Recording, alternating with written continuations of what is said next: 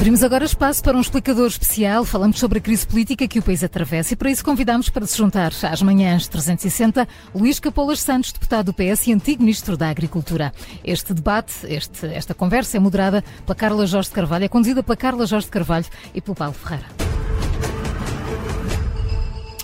Muito bom dia, Luís Capolas Santos. Eh, bem-vindo a este explicador. Uh, declarou apoio já a José Luís Carneiro para a liderança do PS. Uh, Porquê é que José Luís Carneiro é um melhor líder uh, para o partido do que Pedro Nuno Santos? Bom dia, obrigado pelo, pelo convite. É, é, um prazer participar neste espaço informativo. Eu tenho muitos anos de vida do Partido Socialista, ocupei ao longo deles as mais diversas funções institucionais e partidárias e participei em muitas lutas pela disputa da liderança eh, e nunca fiquei eh, em cima do muro. Eh, sempre entendi que deveria tomar uma opção e, a cada momento, apoiar aquele que me parece ser o candidato melhor posicionado para dar ao PS a liderança que esteja mais próxima daquilo que eu penso dever ser o seu posicionamento no xadrez político nacional e, até europeu e internacional. E, portanto, da avaliação eh, que faço das duas candidaturas, e gostaria de fazer aqui o meu registro de interesses, portanto, eu sou amigo de ambos os candidatos, tenho por ambos uma enorme estima e consideração pessoal, que estou certo esta disputa não irá afetar, e, portanto, não moverá uh, contra a lista opositora de José Luís Carneiro qualquer, uh, qualquer uh, frase menos adequada. No entanto, fazendo a minha avaliação da personalidade e do percurso político dos dois intervenientes, aquilo que se aproxima mais daquilo que eu penso que deve ser a liderança do PS neste contexto e neste momento atual e no futuro próximo eh, tão conturbado, parece-me ser eh, José Luís Carneiro.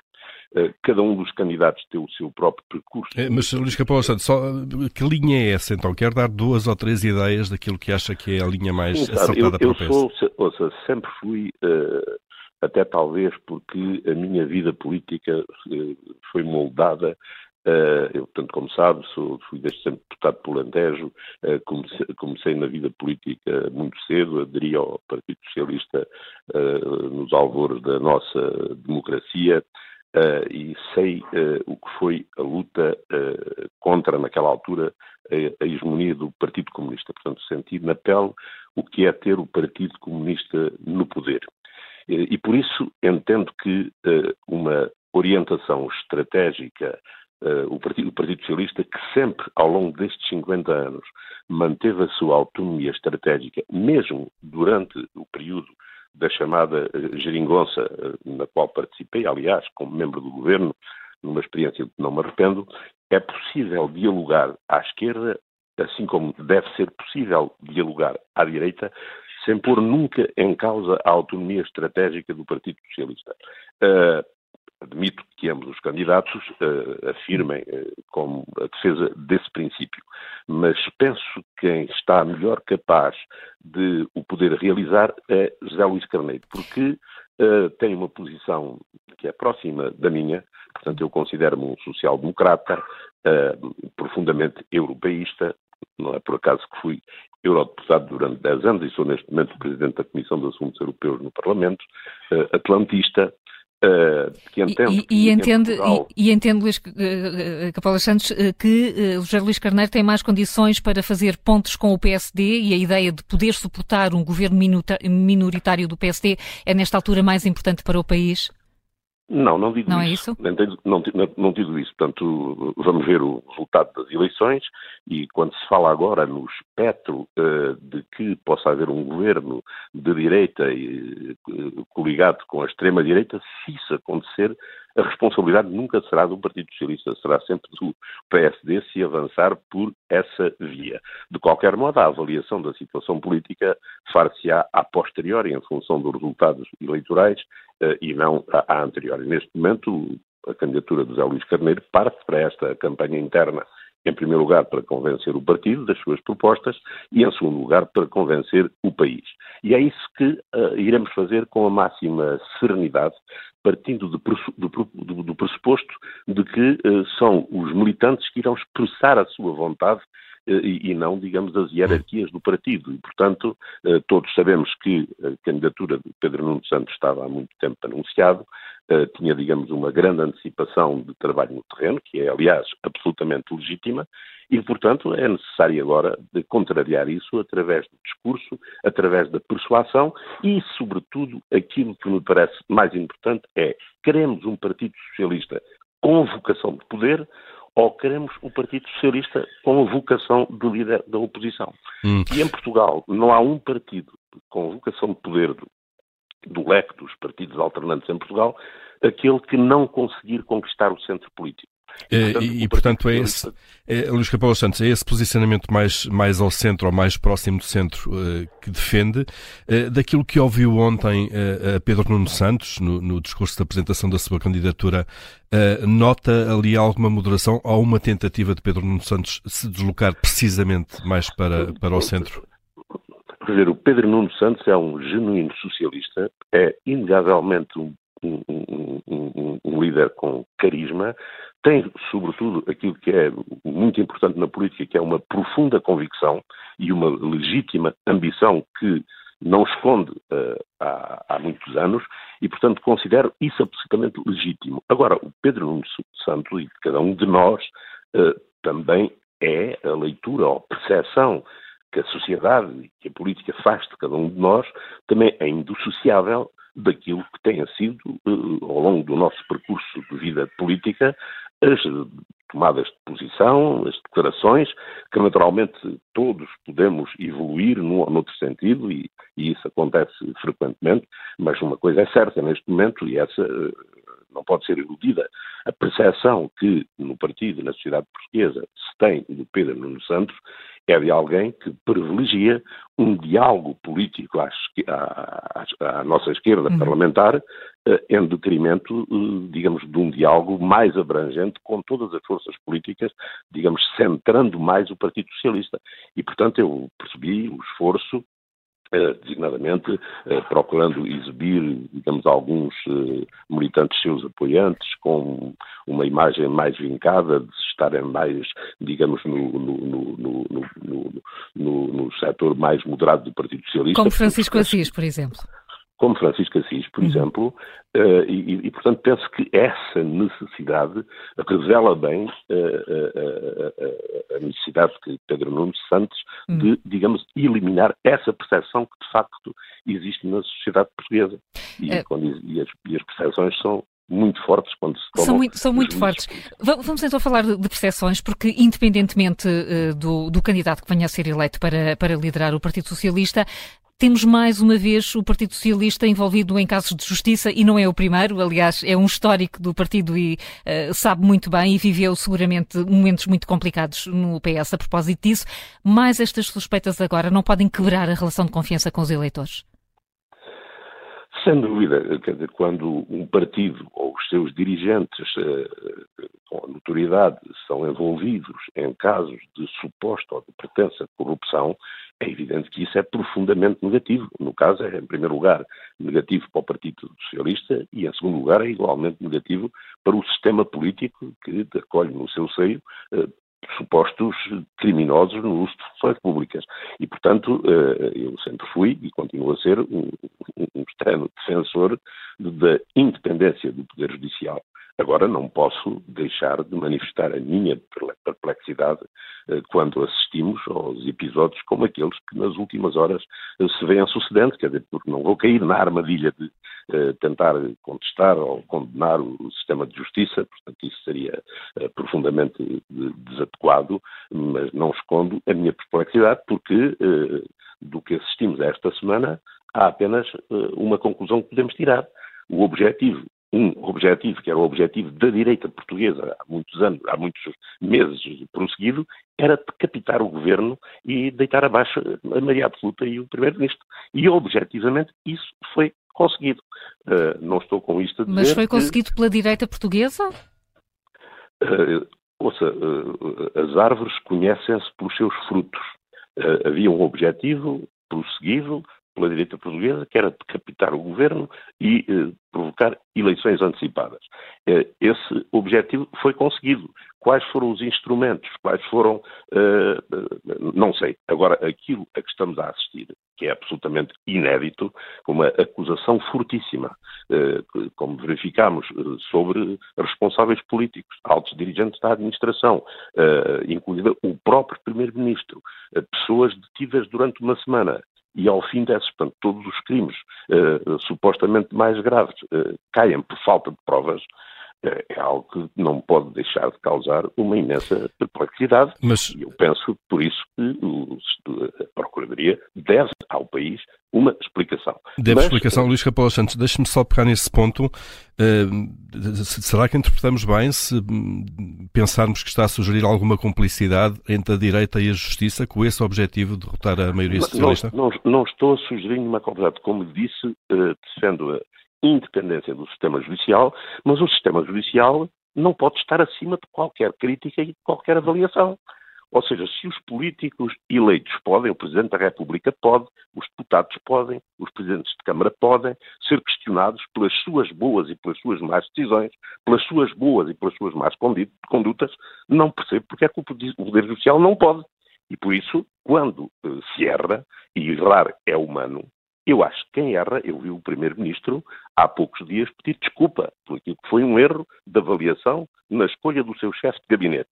E, portanto, quando se erra, perde desculpa. Se, eventualmente, o sistema de justiça, a Procuradoria, neste caso, errou, acho que tem o mesmo dever eh, perante a sociedade de apresentar justificações ou desculpas, porque, como disse, errar é humano. Mas parece-lhe que este já é o tempo da Procuradoria-Geral pedir desculpas ou ainda está na fase da investigação? Ainda estamos no tempo da investigação?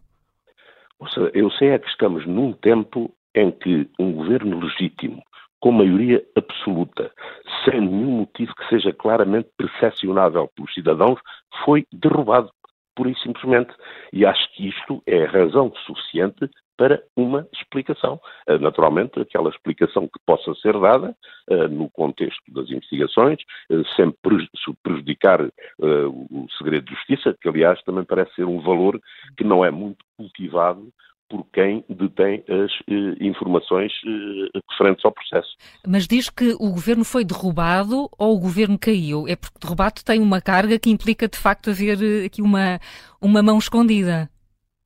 Ou seja, do meu ponto de vista, eh, as expressões são equivalentes. Dizer, o governo caiu por vontade própria do Primeiro-Ministro quando não tinha outra alternativa. Não tinha alternativa? Não, foi, não terá sido precipitada a admissão do Primeiro-Ministro? Eu gostaria de saber o que é que teria sido a comunicação social deste país se um Primeiro-Ministro acusado na terça-feira passada ou indiciado de suposta corrupção tivesse permanecido no poder até hoje. Portanto, tenho a certeza que vários tremores de terras teriam ocorrido e que o António Costa, neste momento, estaria completamente trucidado se o não tivesse feito. Hum. Eh, em relação à justiça, uh, e, e, no fundo o que, o que Paulo Santos nos está a dizer é que uh, houve aqui uma causalidade entre aquilo que aconteceu na justiça e esta queda do governo? Eu diria que houve uma coincidência coincidência. Uh, portanto, mas atribui algum tipo de, se quiser, algum tipo de intencionalidade da parte da justiça? Não, não, não atribuo de modo nenhum. Portanto, eu, como digo, não quero cair na armadilha de envolver o Poder Judicial no jogo político. Acho hum. que não posso fazer isso. A única coisa que acho, já o disse, que repetirei, é que perante estas condições absolutamente extraordinárias e inimagináveis, que o país merece uma explicação. E, e por parte da Procuradora, da Procuradora-Geral da República. Certamente. Eh, continua a achar que Mário Centeno poderia ser a, a solução para evitar eleições antecipadas, eh, se fosse ele a chefiar o governo? Poderia ser uma opção, porque não, eu, eu não percebo, tenho ouvido também muitos comentadores uh, uh, porem em causa o facto de uma personalidade que não um líder partidário uh, poder ser, poder ser primeiro-ministro. Isso, além disso, já ter acontecido em Portugal, como se recordará, temos a experiência recente de Mário Draghi em Itália, onde fez um excelente desempenho de Primeiro-Ministro em situações eh, excepcionais. Naturalmente cumpriu a sua missão e deu, posteriormente, logo que a normalidade foi estabelecida, eh, o partido foi devolvido à legitimidade democrática de, das eleições. Aqui nós tivemos eleições há um ano e meio atrás. Uh, os cidadãos portugueses nessas eleições expressaram o seu desejo de estabilidade política. Nós estamos num momento uh, extremamente difícil, com duas guerras a ocorrerem neste mundo com consequências económicas e sociais que são ainda in, in, imprevisíveis. Uh, estamos num momento de execução do mais generoso uh, volume de recursos financeiros comunitários país dispõe.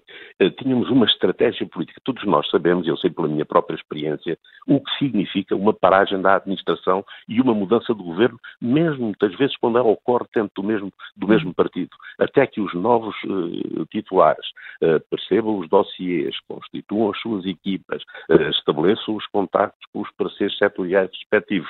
ou seja, isso são vários meses. A juntar aos quatro meses ou cinco, vão ser, nós só teremos governo, na melhor das hipóteses, no, no, no fim de abril, no hum. meio de abril, pelo menos, não é? Portanto, vamos ter cinco meses de uma paralisia total da administração pública. E depois mais três ou quatro, até que o novo governo, seja ele qual for, eh, se adapte e esteja em condições de entrar em velocidade de cruzeiro, para não falar nas questões que, entretanto, se vão, eh, se vão perder por opções que serão diferentes e que paralisarão aqui. Ou seja, já assisti ao longo da minha vida às coisas mais eh, inacreditáveis de paralisação uh, de projetos fundamentais para o país uh, que poderia enumerar. Portanto, eu acho que, havendo uma maioria estável uh, e havendo uma personalidade disponível indicada pelo Partido Socialista, obviamente depois da ratificada pelos seus órgãos, uma pessoa altamente prestigiada no plano interno e externo, não vejo qual é o, hum. qual é o envolvimento, nem percebo a gritaria que se fez ao facto do seu nome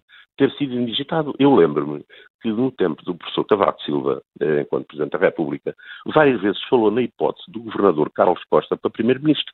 Em momentos de dificuldade, nunca ouvi ninguém preocupar-se com a falta de independência ou com a ausência de escrúpulos ou blá blá blá. Eh, portanto, eu acho que, eh, digamos... Esse, esse quase... prestígio não ficou comprometido depois daqueles desmentidos que marcaram o dia de ontem entre o próprio Governador do Banco de Portugal e o Presidente da República? Eu não sei exatamente o que é que ele disse ao Financial Times, o que é que foi traduzido do Financial Times para português. Uh, aquilo que eu ouvi e que me parece que é absolutamente verosímil é que o, o, o, o Primeiro-Ministro terá sugerido, como hipótese de uh, evitar a, a, dissolução do Parlamento, de apresentar uh, ao Presidente da República uma sugestão de um possível Primeiro-Ministro, naturalmente teve de dizer você estaria disposto a equacionar essa posição ou não, e, portanto, quando a conversa chega ao, ao, ao Governador do Banco de Portugal, ele naturalmente terá sido informado que é uma proposta do Primeiro-Ministro que foi falada com o Presidente da República. O que eu acho que é absolutamente natural, como é absolutamente natural o Presidente da República aceitar ou recusar eh, como fez essa sugestão.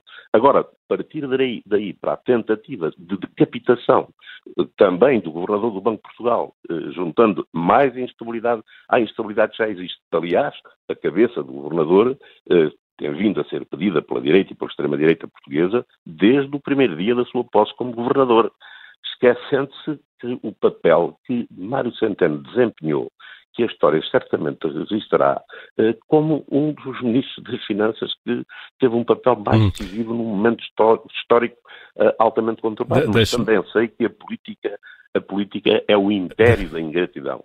Deixe-me pegar precisamente nessas palavras, Luís Capolas Santos, desse bom está a fazer do, do, trabalho de Mário Centeno. Uh, não sabemos uh, qual é o resultado das eleições no dia 10 de março, mas sabemos que o ciclo de governação de António Costa uh, vai ficar por aqui. como é que olha para o legado? que marca, e pedir-lhe alguma rapidez nesta resposta, que marca é que António Costa deixa no país, depois destes oito anos? Eu acho que a marca mais indelével, acho que António Costa, ao longo destes anos, fez muitas coisas positivas e cometeu alguns erros. Eh, e, e cometeu uh, e tomou algumas decisões relativamente às quais eu próprio fui e sou crítico. Agora, acho que o saldo global é francamente positivo e acho que a marca indelével que lhe ficará será, no plano económico, o reequilíbrio e das contas públicas e a credibilidade externa do país, e no plano interno, o rompimento dessa barreira do chamado arco da governabilidade que acabava, vinha desde a direita uh, até ao PS e que acabava aí, e portanto sem ter necessariamente introduzido na área da governação uh, os partidos da extrema-esquerda, pelo menos permitiu ter um diálogo com eles, que em alguns aspectos foi muito residual. Devo dizer, olha, eu fui ministro durante esse período, 2015 a 2019, e dos compromissos todos que foram estabelecidos pelo Bloco de Esquerda e o PCP, houve apenas um compromisso, que era uh, impedir o aumento da área de eucalipto em Portugal. Em mais nenhuma área da governação do setor da agricultura, a extrema-esquerda uh, uh, teve qualquer outro tipo de compromisso com o Partido Socialista. Portanto, é possível negociar à esquerda, e, e penso que algumas, uh, alguns resultados dessas negociações foram positivos, no plano social, no plano do salário mínimo, e, portanto, desse ponto de vista, acho que o balanço de, desses acordos são positivos, mas em muitas áreas da governação eles foram uh, absolutamente minimalistas, como é o caso da área, como disse, que eu próprio tutelei. Portanto, acho que, acho que o António Costa deixa essa marca, prestígio eh, externo. Aliás, eu lembro-me, como sabe, os ministros da Agricultura. E para terminar. Capelo Santos, por favor. Sim, sim. Eu diria que são aqueles que mais reuniões têm em Bruxelas. Não é? Eu sei a desconfiança com que olhavam para o país no início e o respeito com que o país era visto. Ultimamente e ao longo do percurso uh, governativo de António Costa, que se afirmou muito também no, no, no plano europeu. Muito bem, Luís Capola Santos, muito obrigado pela presença nesta manhã da Rádio Observador. Bom dia e boa semana. Muito obrigado, foi um prazer.